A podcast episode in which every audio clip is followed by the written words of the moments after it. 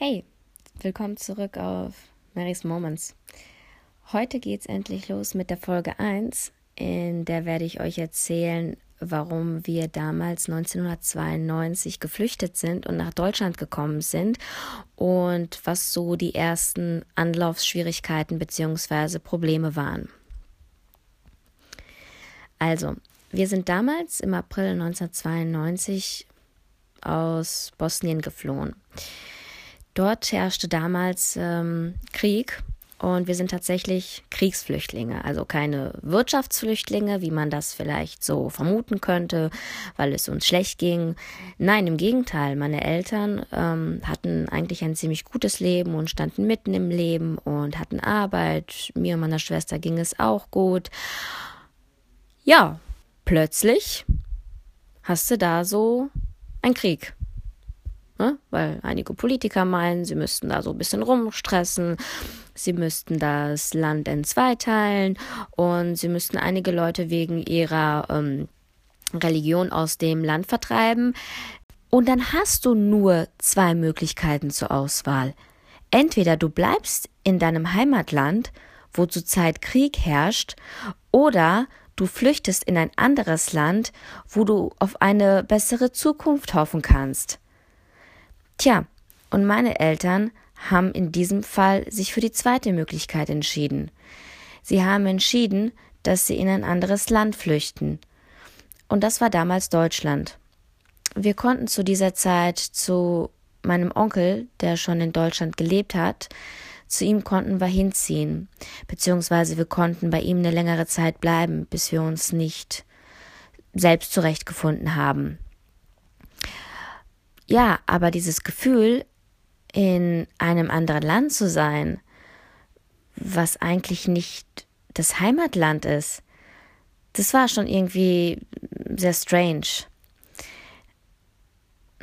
Wisst ihr, das fühlt sich irgendwie so wie Urlaub an, ob, obwohl du eigentlich weißt, dass es kein Urlaub ist. Es geht hier, es geht um, es geht um Krieg.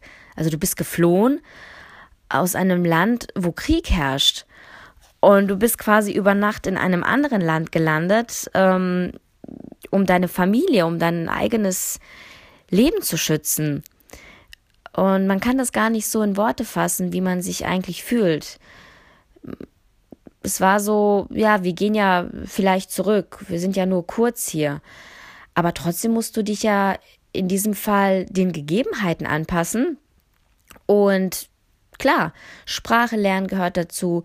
Es gehört, sich kulturell anzupassen, sich mit den Leuten vertraut zu machen. Das gehört ja alles dazu. Das ist eine gewisse Anpassung. Mm, wir taten das auch. Klar, natürlich geht das nicht so schnell. Du, du kannst ja nicht über Nacht die Sprache lernen. Du kannst ja jetzt nicht mal auf die Straße gehen und äh, dich mit irgendwelchen Leuten anfreunden, nur um einfach quasi da jetzt mittendrin zu sein nee, so einfach ist das leider alles nicht gewesen.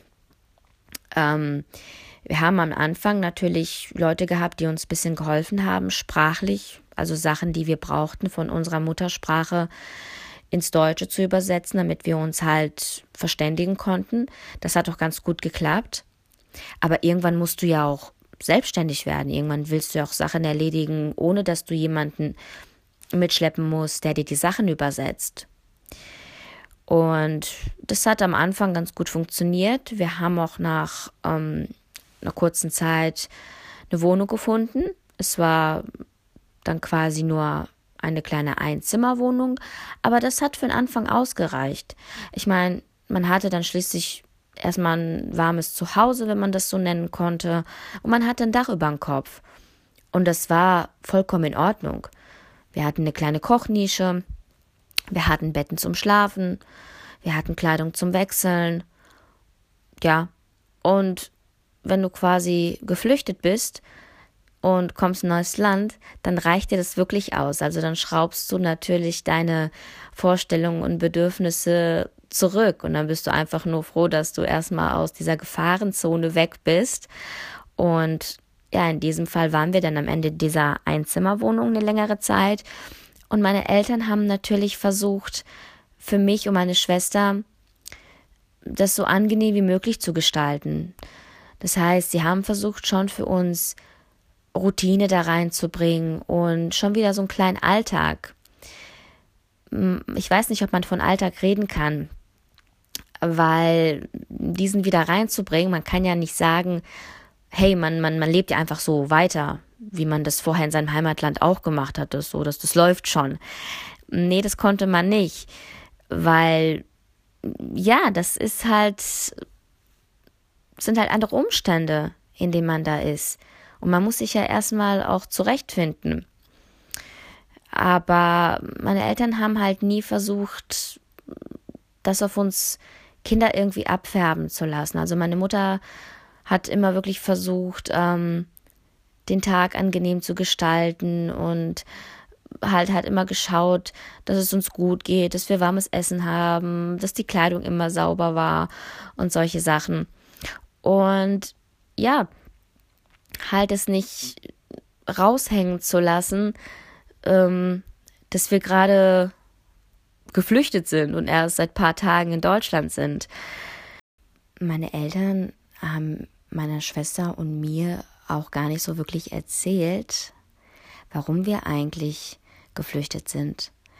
Mm, klar, wir wussten schon, dass Krieg herrscht und dass die Situation in unserem Heimatland nicht sonderlich gut war, aber sie haben nicht detailliert erzählt, warum wir ganz genau ähm, unser Heimatland verlassen haben.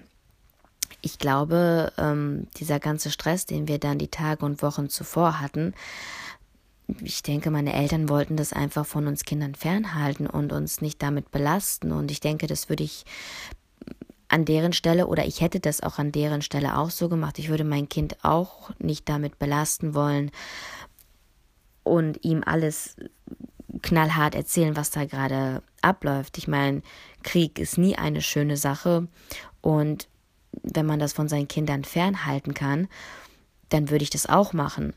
Klar, irgendwann, ne, man wird ja größer, man wird ja älter und irgendwann fragt man auch nach und informiert sich, was da ganz genau passiert ist. Dann kann man auch einige Sachen vielleicht besser verstehen.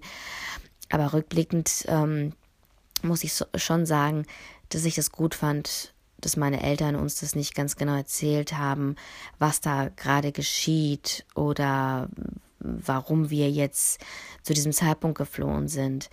Ich denke, es war schon besser, dass ich einige Sachen erst nachhinein erfahren habe, weil man muss das wirklich nicht alles wissen oder zumindest in diesem Alter, in dem ich da war, da war ich ja fünf, fünfeinhalb, das, das kannst du keinem Kind erzählen, was da im Krieg abherrscht, ähm, abherrscht, sage ich schon, Entschuldigung, was da im Krieg abgeht.